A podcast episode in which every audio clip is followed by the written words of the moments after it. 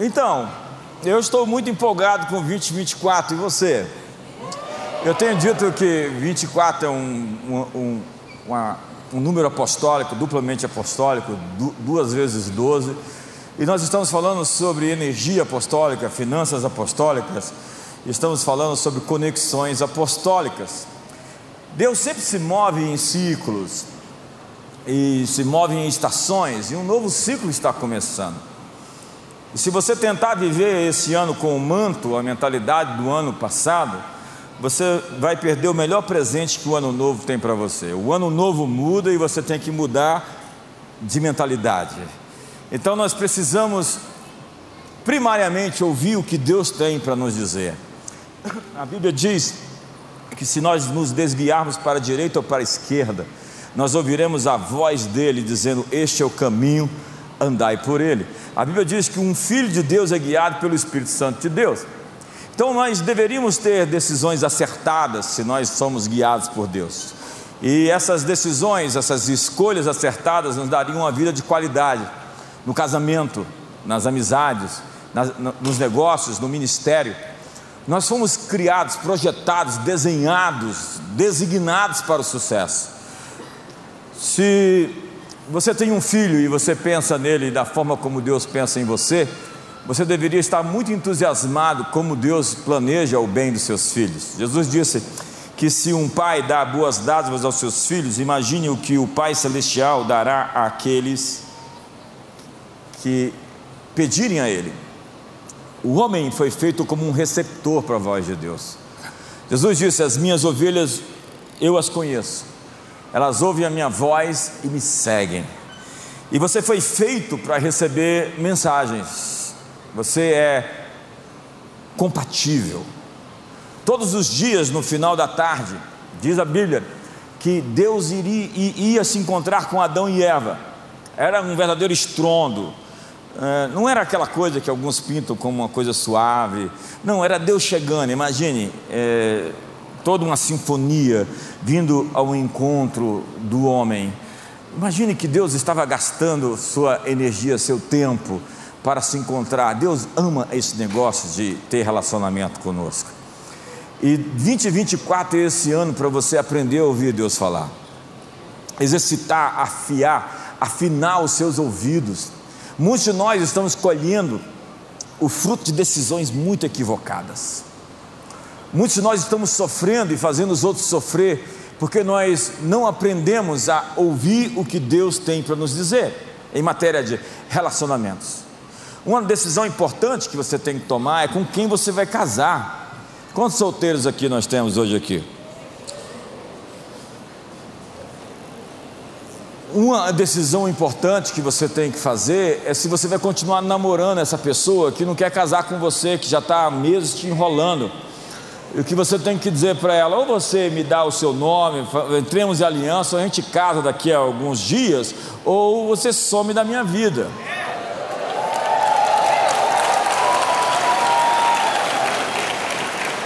Quantos não tem tempo para perder aqui, em nome de Jesus?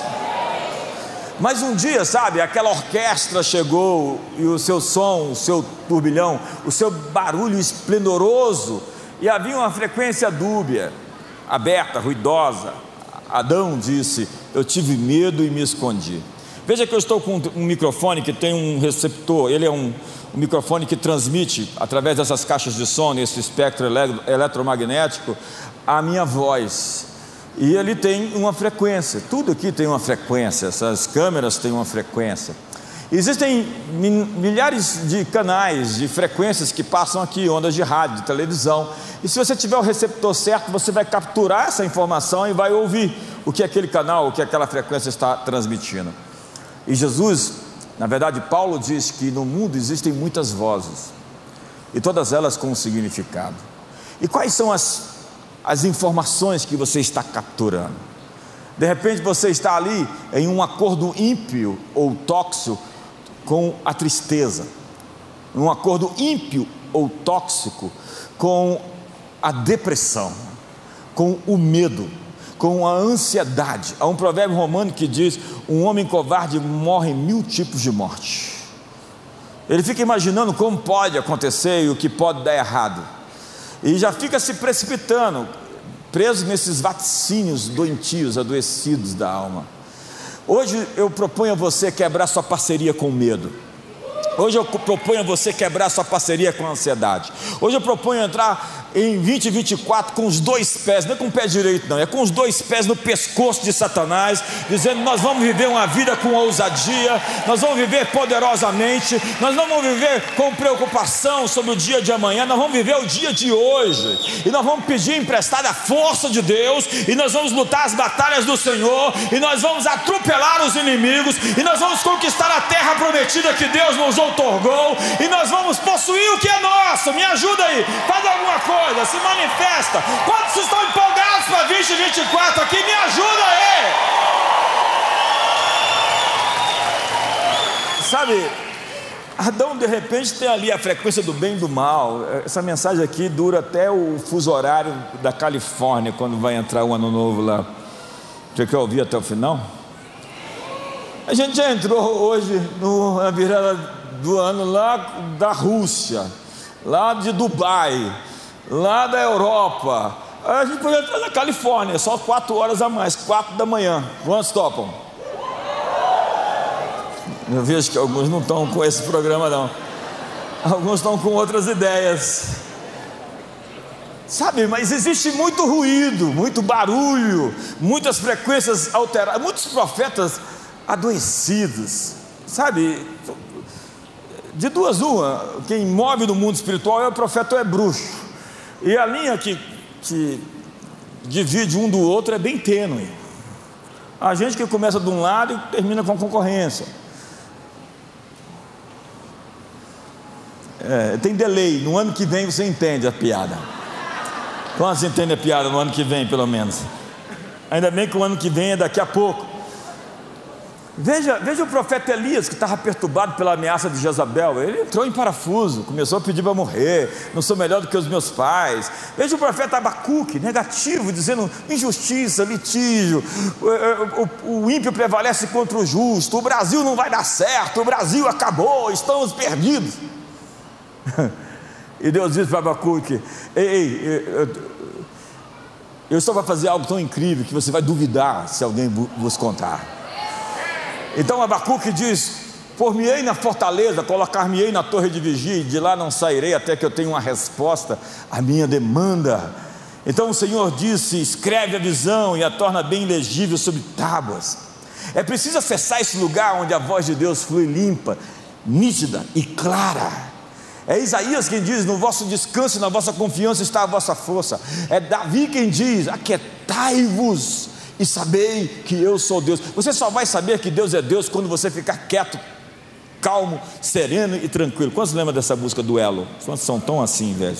Você lembra, Romulo? Calmo, sereno. Sinto descanso nesse viver. Isto que só por Ele pude ele é Jesus, meu amigo. Olha só, gente. Tá bom, tá bom, tá bom, tá bom. Senão a gente vai cantar até o ano que vem. É o salmista ministrando a si mesmo, dizendo: Volta ao teu sossego, ó minha alma. Porque Deus, o nosso Deus, te tem feito muito bem. Fala com você hoje aí, fecha seus olhinhos aí e ministra para você é, diga para você mesmo, volta ao teu sossego, JB. Talvez essa oração você vai ter que aprender o ano inteiro. Diga assim: volta ao teu sossego, diga o seu nome, porque Deus tem cuidado de ti, ó minha alma. Olha para a pessoa do seu lado, diga: Deus vai cuidar de você muito bem em 2024, acredite. Gente, eu tenho tanto para falar aqui hoje que eu estou pulando aqui, correndo.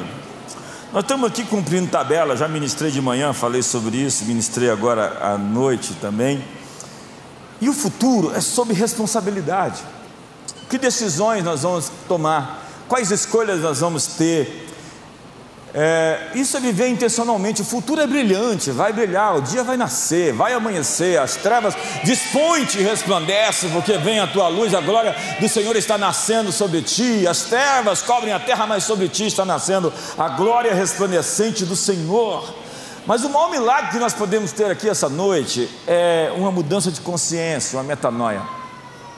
As coisas da sua vida vão mudar se você fizer a curva e pegar o caminho certo. Porque se nós pegamos a estrada errada, nós vamos chegar sempre no lugar errado. E eu quero chegar ao final do ano que vem com você, para a gente vir aqui dizer como Deus foi bom com a gente, porque a gente fez o dever de casa. Porque o ano novo é o que a gente faz com as escolhas de qualidade que a gente toma. Então talvez você vai ter que terminar alguma coisa hoje, porque novos começos implicam em terminações claras. Precisamos encerrar, encerrar o caso com a mágoa, com o ressentimento, com o revanchismo, com o ódio, com a amargura. Precisamos encerrar o caso com o vitimismo, onde a gente tenta arrumar um culpado para todos os nossos problemas, quando a gente deveria apontar o dedo na nossa cara e dizer: Ei, é sobre você e você precisa tomar uma posição. Hoje, à meia-noite, o jogo começa de novo. E como é que nós vamos nos comportar? Que investimentos nós vamos fazer? Que amigos nós vamos ter e que amigos nós não vamos ter mais? Uma das grandes chaves da minha vida foi andar com as pessoas certas. É encontrar os homens que carregam algo de Deus e dizer: Eu quero parte daquilo que eles têm. Uma das grandes chaves da Bíblia é: bem-aventurado é o homem que não anda no conselho dos ímpios, não se detém no caminho dos pecadores, não se assenta na roda dos escarnecedores. Antes, o seu prazer está na lei do Senhor e nela medita dia e noite. Será como árvore plantada junto a ribeiros de água, que no devido tempo dá o seu fruto, cuja folha não cessa e não, você não sabe o Salmo primeiro, é porque você fica assistindo aquelas séries do streaming e não lê a Bíblia não faz o dever de casa. Como é que você quer uma vida mudada se você não leu nunca a Bíblia que você diz que acredita? Então amanhã já é o primeiro dia do ano, vamos começar a ler a Bíblia, rapaziada, bem cedo, vamos fazer o dever de casa.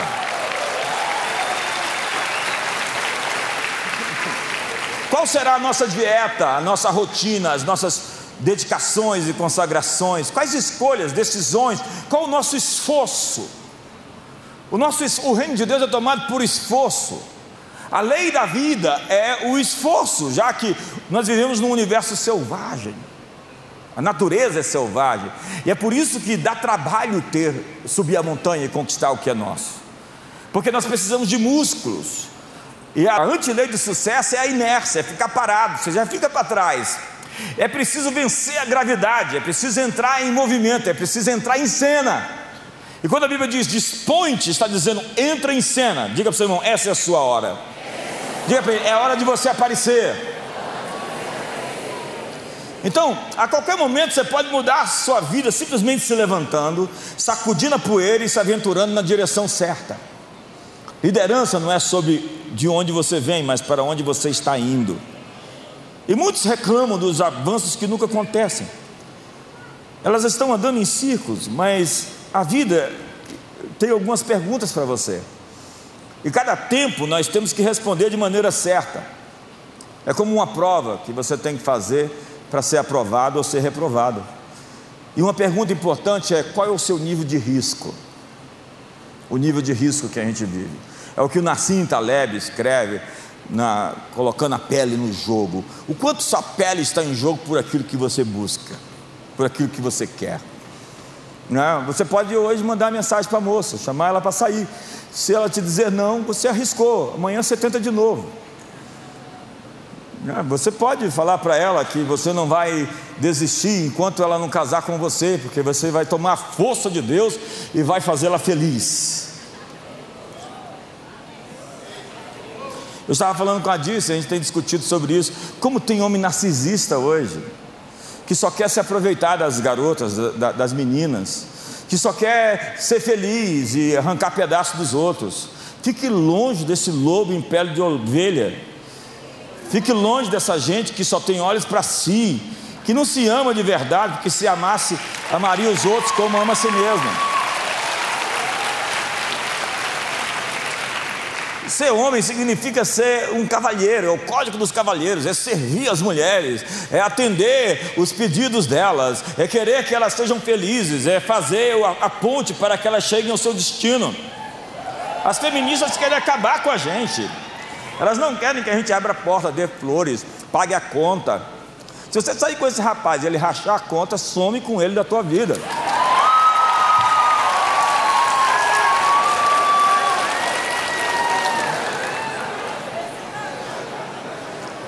Tem uns homens que não ajudam. Levou a moça lá no restaurante de um, um real, lá, não sei de onde. O copo sujo. Some com ele também, irmã.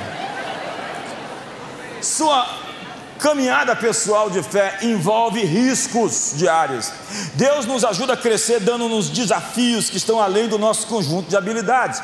Deus leva você a um lugar que você não sobrevive sem Ele. Ei, nós chegamos até aqui, depois de 20 anos aqui na comunidade das nações, e teve um momento que a gente falou: Deus, se o Senhor não ajudar a gente, não salvar a gente agora, a gente vai morrer. Mas a boa notícia é que nós não estamos por conta própria. Nós podemos dizer Pai nosso que estás nos céus. E quando nós falamos Pai nosso, nós sabemos que Ele tem ajudado aqueles que nele acreditam e é galardoador dos que acreditam e têm fé nele.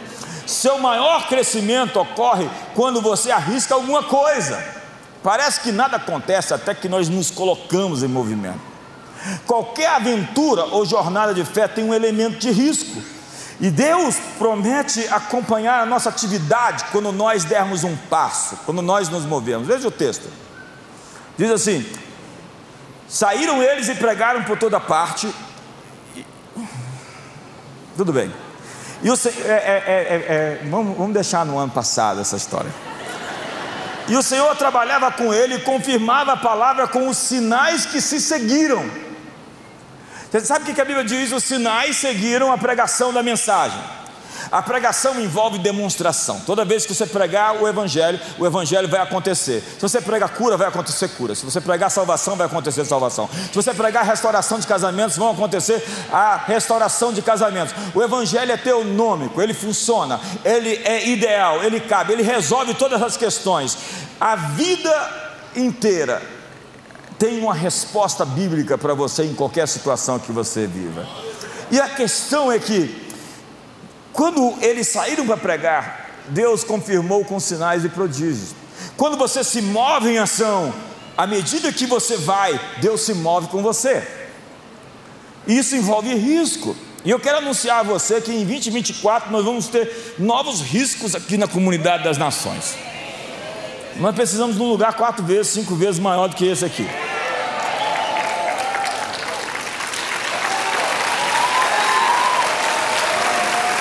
O ano que vem, esse horário, a gente vai estar fazendo um, uma virada para umas 15 mil pessoas, não sei aonde. E se você não está empolgado, é porque você não vai estar lá e a gente vai sentir falta de você, mas tudo bem. Quantos vão estar lá? Então, acredite, é quando você se move em fé, e a gente tem, tem, tem entendido isso, se a gente fica dentro do, do, que a gente pode fazer, dentro do, do do nosso orçamento, é o nosso orçamento que a gente vai viver e repetir sempre. Mas quando a gente dá um passo a mais, Deus dá um passo a mais. É sempre assim. Você precisa forçar para Deus se manifestar. Deus sempre reage à medida, na estatura, no padrão, no nível que nós agimos por fé. Deus nunca vai ficar perdendo para você. Ei, Deus não perde para você. Deus não perde para você que é um doador, Ele sempre abençoa mais você do que você pode semear. A Bíblia diz: quem lhe deu a Ele primeiro para que ele viesse a ser recompensado, porque dele, para Ele, por meio dele, são todas as coisas a Ele, seja glória para A propósito, a semente foi Ele quem deu, a terra foi Ele quem deu, o sol e a chuva foi Ele quem deu, a força para trabalhar foi Ele quem deu. Toda boa dádiva, todo dom perfeito procede do Pai das luzes, onde não há sombra nem variação de mudança. Será que está na hora de você colocar Deus em primeiro lugar e fazer das coisas espirituais uma coisa, deixar de fazer uma coisa secundária? Deus não aceita ser o segundo, ele diz: o primeiro mandamento é ama a Deus sobre tudo. Deus não vai aceitar ficar em segundo plano. Então, começa uma nova aventura. Está na hora de você se arriscar de verdade, fazer uma coisa poderosa, uma coisa grande. A grande tragédia da vida é quando um homem adulto morre na piscina das crianças. O que aconteceu? Morreu afogado na piscina infantil. Mas como é possível? Como é que ele conseguiu? Tem gente que morre assim, sabe, nesse subsonho, na marginalidade da fé, sem grandes conquistas, sem grandes ousadias. Eu estou que nem o Ray Redbury nesse ano. Primeiro eu me lanço do penhasco e na descida eu construo minhas asas.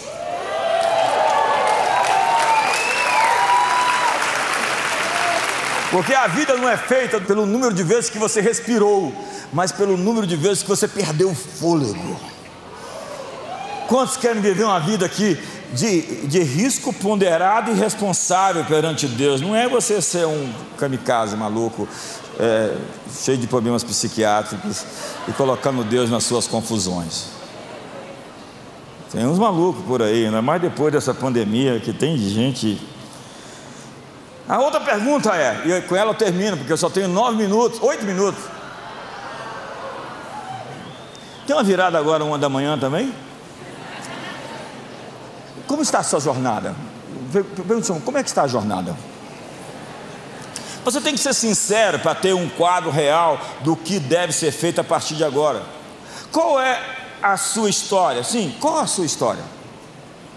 Ed Catmull, é, dos estúdios Disney, do estúdio Picture, do Criatividade S.A., ele disse que existe uma fórmula recorrente para criar histórias. Existe sempre um personagem com um oponente digno. Você sabe por que a Marvel deu certo? Porque ela criou o Thanos. Você tem que ter um adversário que chama atenção.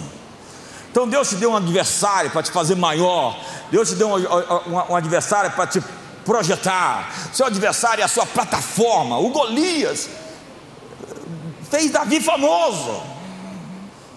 Às vezes Deus permite que inimigos surjam, porque Deus está lançando você, não assim, lançando fora, mas está lançando você para popularidade.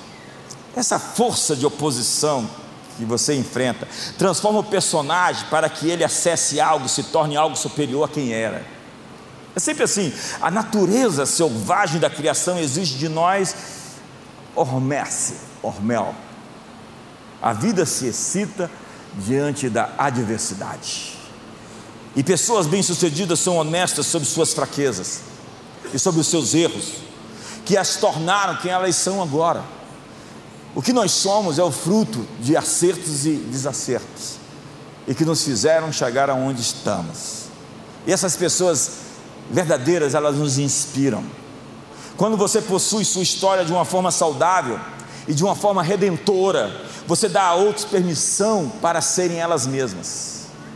A humanidade tem lutas, dúvidas e feridas particulares comuns. E a sua batalha é a batalha de muita gente. E quando você a enfrenta e você a vence, você se torna um modelo de superação para inspirar outros aí onde você foi.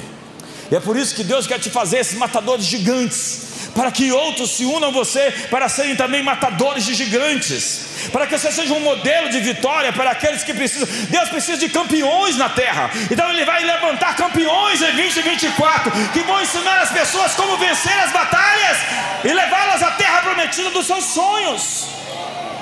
Sua história capacita outras pessoas a aceitarem sua própria história.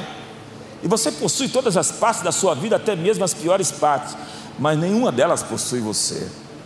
Essa é a sua história de sair de uma vida de crise para uma vida de coragem na ofensiva. Eu termino aqui.